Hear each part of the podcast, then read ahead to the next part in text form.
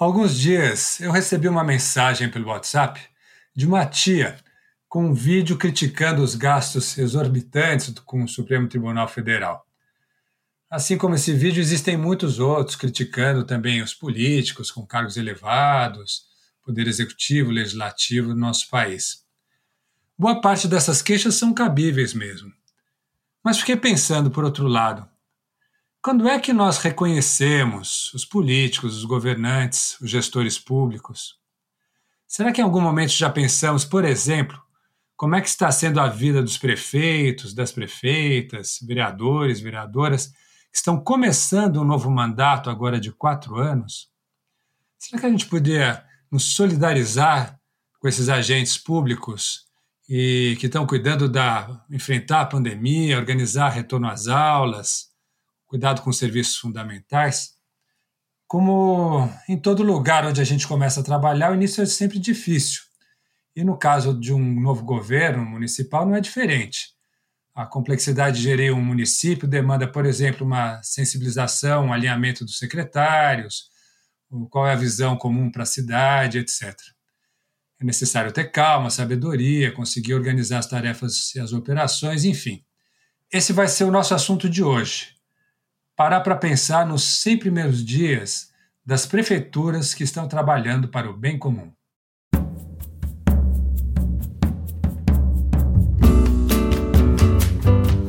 Eu sou José Mário Brasiliense e esse é o segundo episódio da segunda temporada do Bem Comum, o podcast da Oficina Municipal realizado em parceria com a Fundação Conrado Adenauer.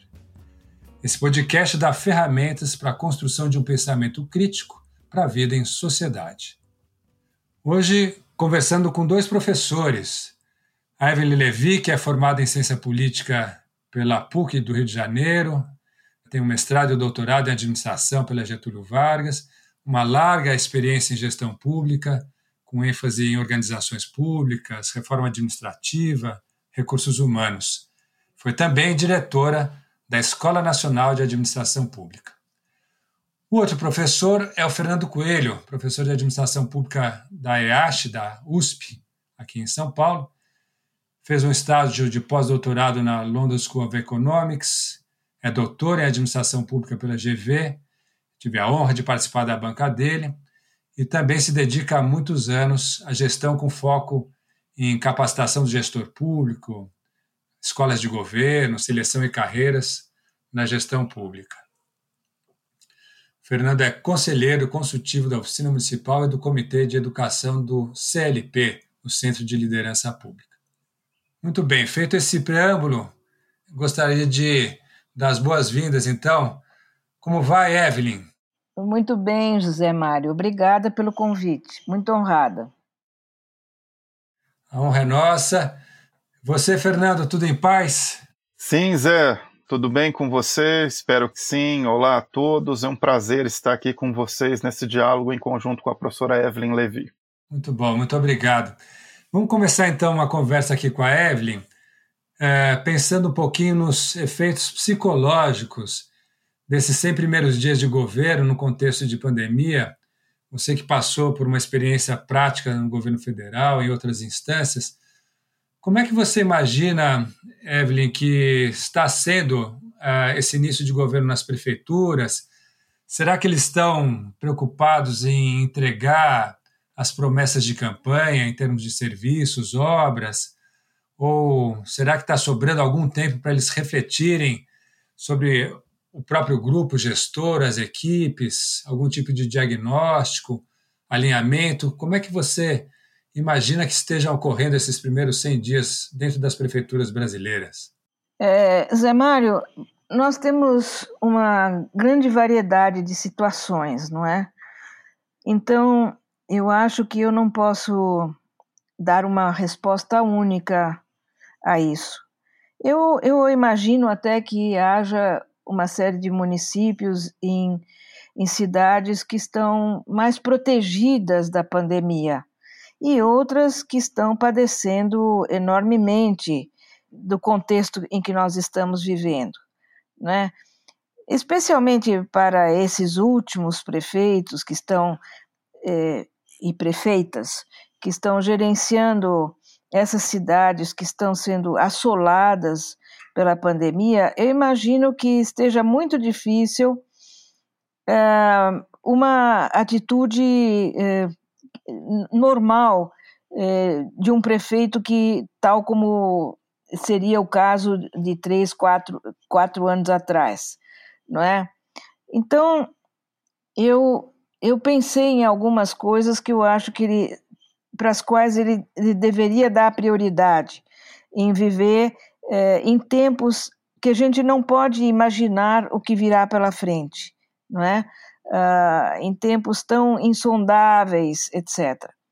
Eu acho que é, exatamente para ele é, se posicionar diante desse, dessa, dessa realidade tão mutante, era preciso que ele tivesse um grupo extremamente uh, em torno dele, uh, exatamente como para ajudá-lo a gerenciar essa crise, né? Então seria uma espécie de comitê de crise. Essa é a primeira sugestão que eu tenho a fazer, né?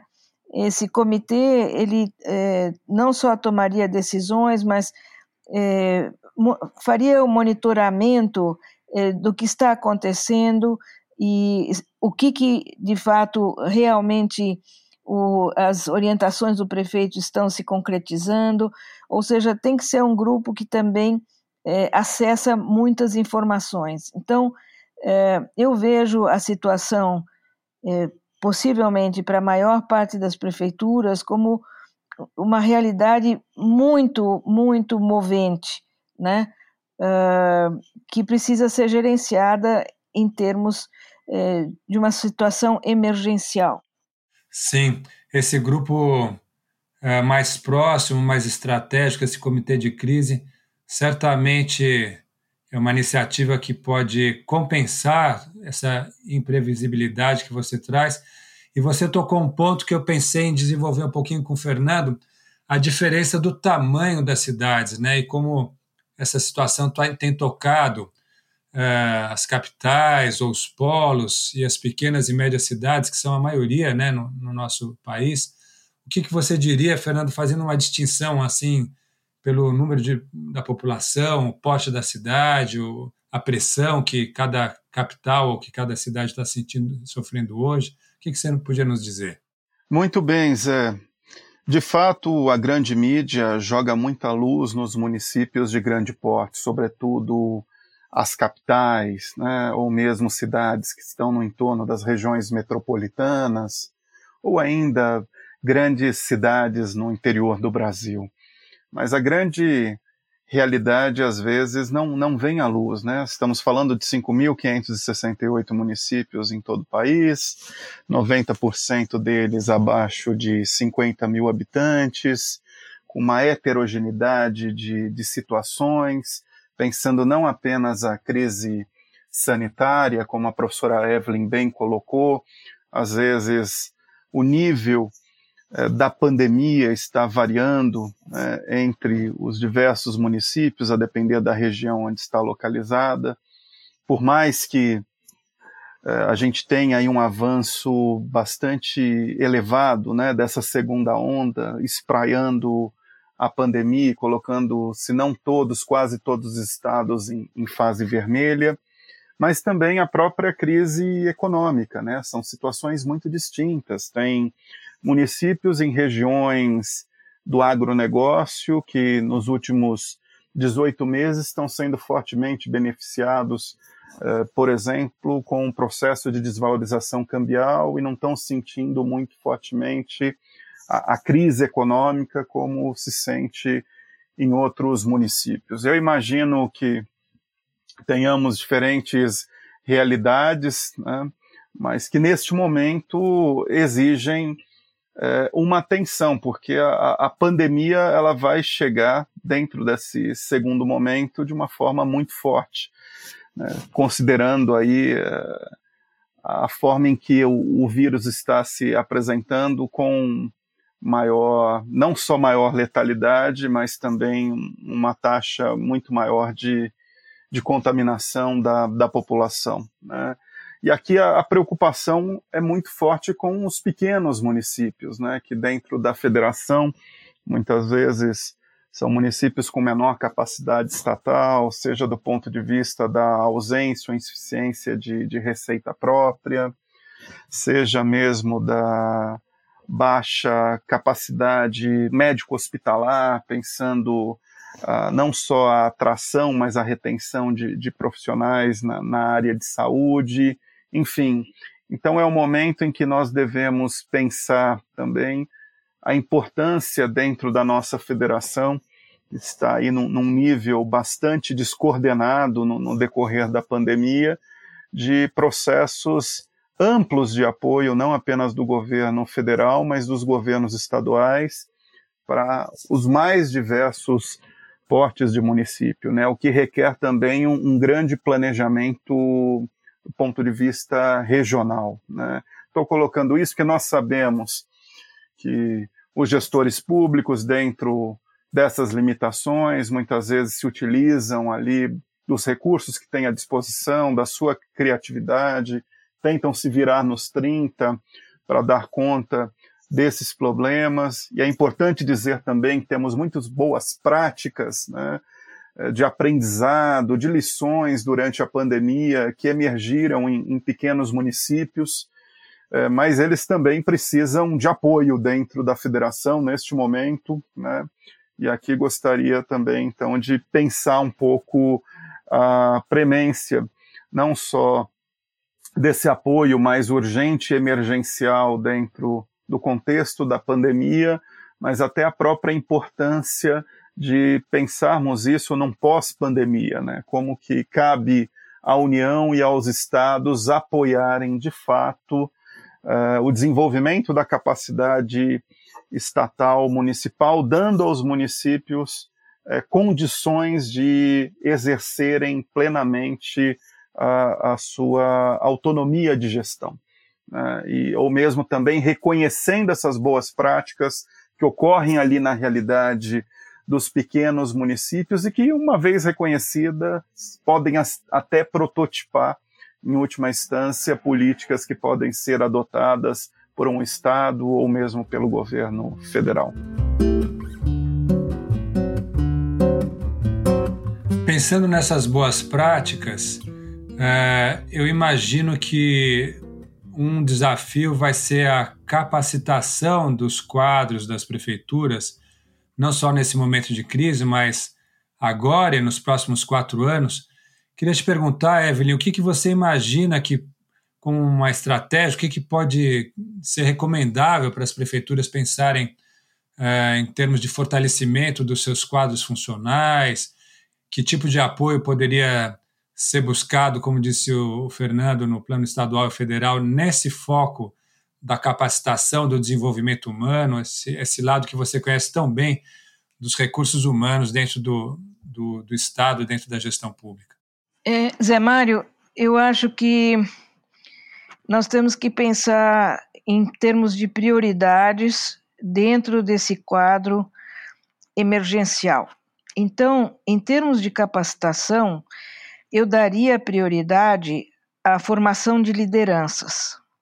É, hoje, mais importante do que nunca. É, se eu, é, na minha resposta anterior, destaquei que o prefeito teria que ter uma espécie de comitê de crise para apoiá-lo nessa situação emergencial, eu diria que cabe também ao prefeito, prefeita, fortalecer os seus colaboradores mais próximos, porque a condução da pandemia e a superação da pandemia exigem muita liderança, né? uma capacidade de influir por parte dos secretários, por exemplo, né? É uma capacidade de comunicação com a sociedade muito forte. Então, eu daria prioridade nesse momento a fortalecer essas lideranças, né? Depois nós temos alguns outros campos e eu eh, me refiro a essa situação emergencial. No campo da saúde, por exemplo, como nós estamos exaurindo os recursos existentes de saúde nos moldes que nós conhecemos, eu, eu quero jogar aqui uma ideia de absorver voluntários para assumirem algumas é, funções que não são de especialistas, certo? Uh, que, que, eh, que os capacite a assumir uma parte das funções daqueles que são realmente formados para as diversas atividades de saúde. Eu acho que isso pode ser, eh, digamos, uma, um contra, uma contraposição à, à falta de recursos humanos que nós estamos escutando as nossas autoridades se referir. Né? É, no campo da educação, também é, eu acho que há muito para fazer, porque o quadro da educação mudou profundamente. Então, realmente, e eu, eu acredito que as secretarias estaduais podem ajudar nisso, não só a transferir a capacidade de, do ensino à distância, por exemplo, mas também é, transferir para os professores e diretores de escolas a capacidade de gerenciar um quadro social e comunitário extremamente frágil, né, diante tanto dos problemas causa, de saúde causados pela pandemia, como também os problemas econômicos, de desemprego, etc. Ou seja, a, a sociedade vive um momento de muita fragilidade, então é, seria de todo benéfico que a gente usasse uh, os colaboradores que a gente tem na área de educação para ajudar a, digamos, pacificar e a, apoiar a sociedade e as diversas comunidades, tá certo? Eu diria isso no campo da educação. Aí nós ainda temos um, é, um terceiro campo que vai advir do emprego agora das novas tecnologias, não é? Talvez os municípios possam, é, aos poucos, ir absorvendo as novas tecnologias, tornando os seus é, uma parte dos seus serviços é, mais eficientes, não é? de interação com o cidadão, etc. Eu, até podemos nos referir ao uso da telemedicina, por exemplo. Né? Tudo isso exige, de fato, capacitação tanto daqueles que estão prestando o serviço, como também daqueles que, dos usuários, daqueles que estão recebendo os serviços. Né? Então, é, eu, eu vejo uma, uma capacitação em termos de inclusão digital por parte eh, da população. Enfim, esses seriam temas eh, que eu diria que são prioritários.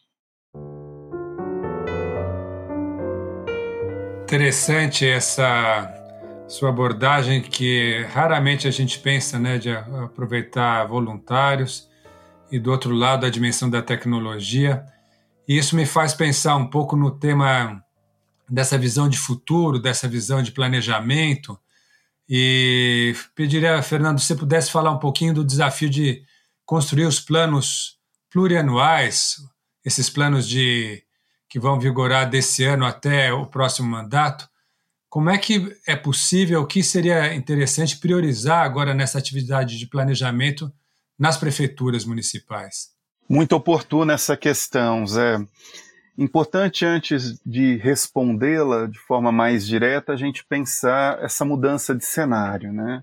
Contexto em 2020 com a pandemia, ele acabou de uma forma muito rápida, né, deslocando o trabalho na gestão pública na busca da improvisação e da focalização de atividades emergenciais para darem conta eh, das primeiras demandas ali que surgiram na primeira onda da pandemia, em, em, março do ano passado. Né? Então, improvisação e focalização foram as tônicas diante da pandemia na gestão pública nos primeiros meses.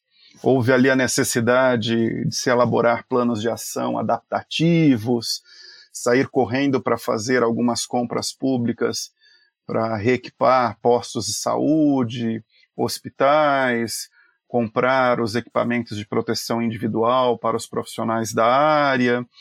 Isso acabou, obviamente, diante da urgência, dispensando análise de diversos pontos de vista, né, porque a gente precisava de uma resposta rápida, imediata. Chegamos a 2021 e, por mais que estejamos dentro dessa segunda onda da pandemia, que é muito forte e acaba também exigindo uma grande atenção por, é, por parte dos novos gestores é, municipais e mesmo daqueles que continuam, né? Afinal, aí, em termos de novos e novas prefeitas, são mais de, de 3 mil, né? Tá, tudo bem, alguns já eram vereadores, secretários, participavam talvez ativamente da, da política local, mas é, é, fundamental uma reorientação dentro da máquina em termos de pensar essa equipe, que muitas vezes a gente sabe que é pequena ou escassa, uh, ter esta equipe do comitê de crise, como a professora Evelyn bem apontou, né, mas também ter ali algumas pessoas pensando o, o médio e longo prazo do próprio mandato e do próprio município. Né. Então, ter gente voltada também para pensar problemas por relevância, além da urgência, é, melhorar o processamento de, de informações, né, parar para refletir, para tomar uma decisão, olhando é, um pouquinho também esse contexto, né, ampliando o horizonte para um processo pós-pandêmico, que a gente sabe que ainda pode tardar, mas que é fundamental. Afinal, estamos no primeiro ano de gestão pública municipal, né? ainda vamos terminar os primeiros 100 dias eh, de gestão, vamos parar para pensar dessa forma. Então, o planejamento governamental ele é fundamental nesse processo.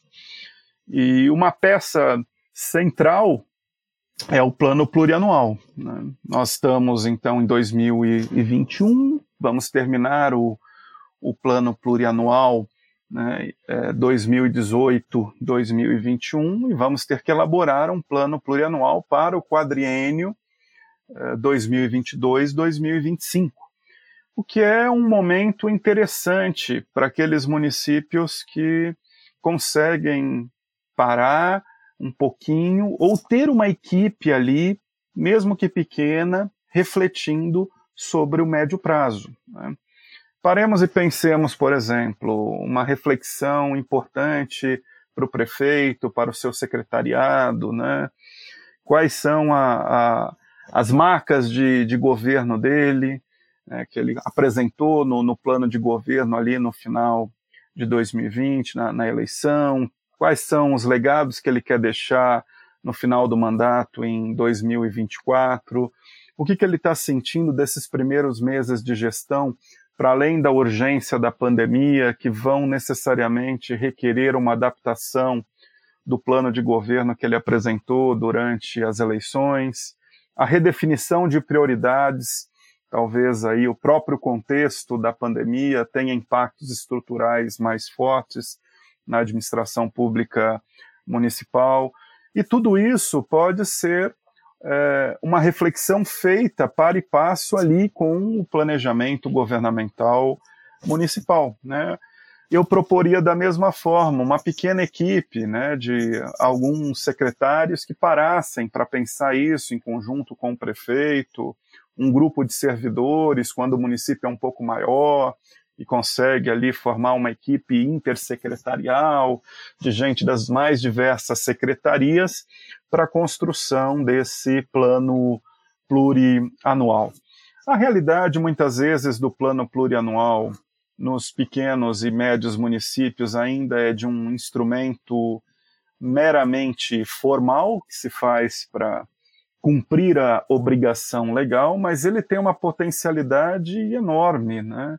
Termos de gerar essa reflexão uh, e tentar juntar né, um processo de planejamento estratégico do mandato né, com as ações governamentais que vão estar sendo planejadas para serem referenciadas ano a ano no orçamento e executadas. Então, é uma oportunidade, o momento de fato, às vezes, cria um, um empecilho para essa reflexão mais alongada, mas eu também colocaria isso como algo importante, né? Ter pessoas nesse momento no município, uma pequena equipe fazendo essa reflexão mais de médio e mesmo de longo prazo, né? Uh, e devagarzinho você vai, então, por mais que a abordagem esteja no aqui agora, no imediato, no curto prazo, você vai tendo ali um, um plano, né, ou um norte de médio prazo. E o PPA tem que estar pronto ali em agosto. Eu até espero que haja uma sensibilidade por parte das autoridades, dos órgãos de controle, talvez até para alargar o período de elaboração deste plano neste ano, no, diante do contexto da, da pandemia. Acho que é até factível. Vejam que até no governo federal houve uma demora em termos de aprovação do orçamento, né, e sendo uma peça importante, eu espero que o prazo também seja alargado, mas também que os municípios né, comecem a valorizar esse instrumento, como outros instrumentos. Né? Mas esse é um instrumento fundamental, porque uma vez bem executado, ele dá um norte para a gestão municipal e ajuda também depois a ir qualificando os planos setoriais nas mais diversas políticas públicas. Talvez no segundo ano de mandato, uh, e oxalá até lá a pandemia já vai ter passado, pelo menos essa fase mais aguda, é o momento de parar e pensar é, como que está o plano diretor do município, ele está atualizado, é um momento de revisão, sobretudo para aqueles municípios que têm tendo uma grande expansão é, territorial urbana, como que está o plano municipal de educação, rever as metas, os objetivos, entre outros instrumentos setoriais.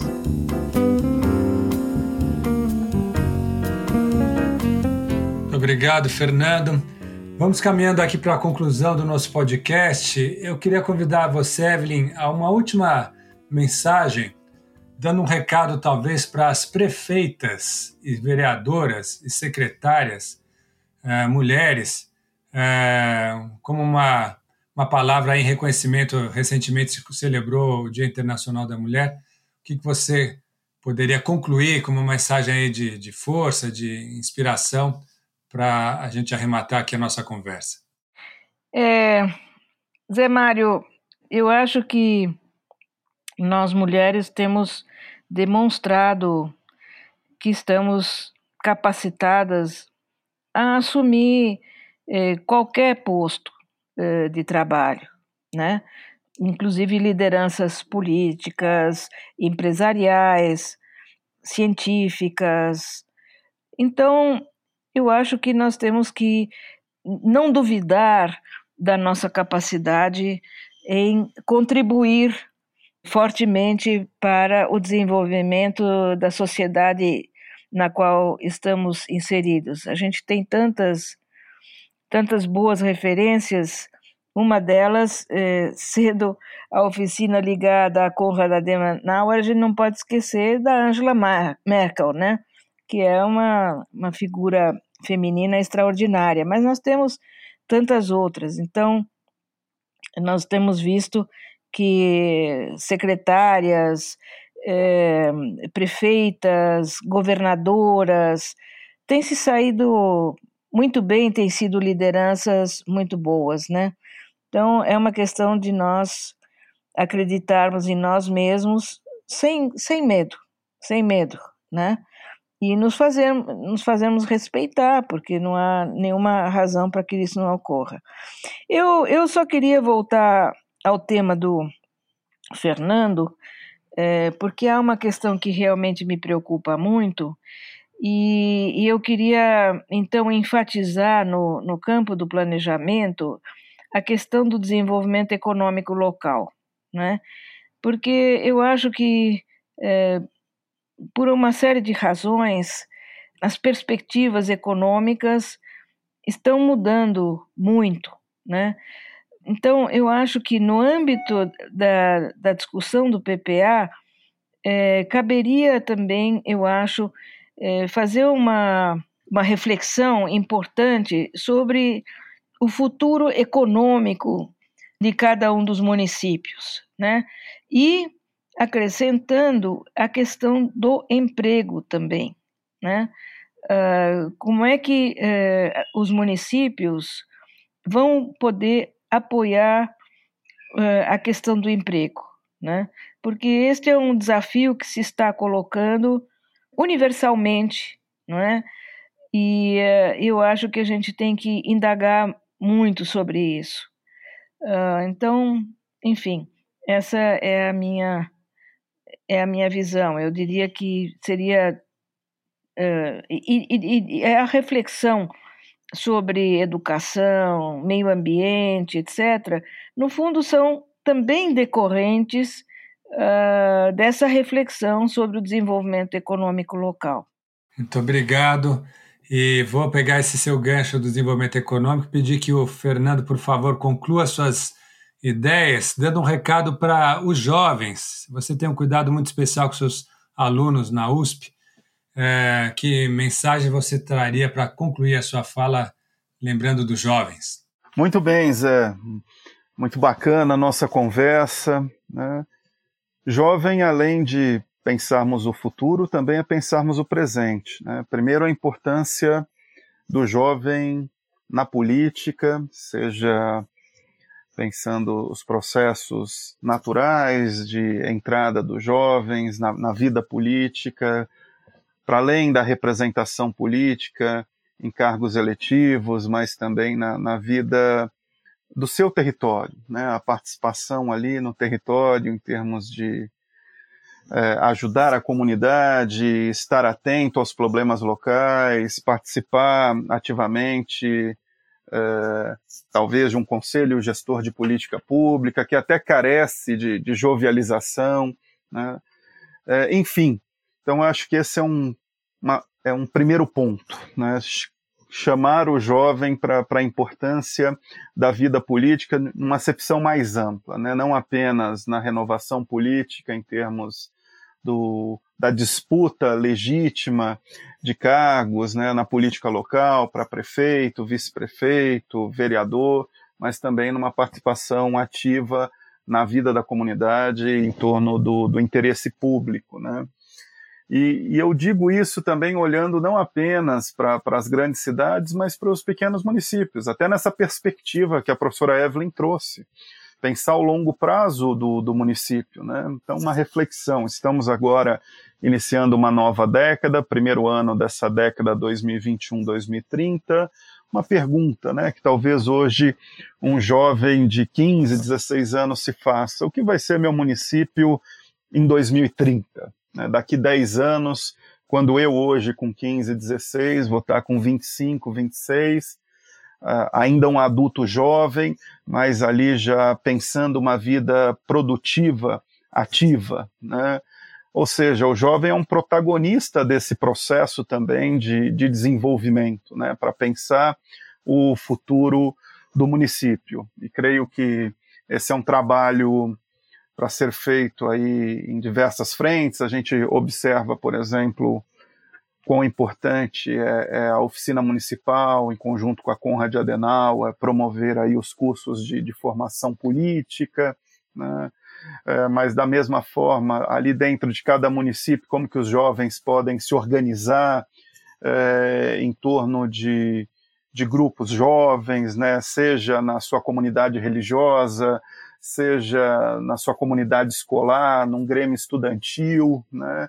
Para pensar os problemas locais e ser um, um, ator, né, a juventude ser um ator coletivo eh, importante que possa ajudar a protagonizar as políticas públicas municipais. E nesse sentido também conclamar prefeitos, prefeitas, vice-prefeitos, vice-prefeitas, vereadores, vereadoras a também trazer esses jovens para dentro da administração pública. Né? Nessa perspectiva que a professora Evelyn trouxe, do emprego, talvez aí programas de jovem aprendizes dentro da prefeitura, é um primeiro passo importante, podem, pode até ajudar o jovem no primeiro emprego, num custo muito baixo para a prefeitura, e até trazendo pessoas que podem ali colaborar é, em equipes de trabalho, na prestação de serviços públicos, enfim, né, trazer essas pessoas, às vezes como voluntários,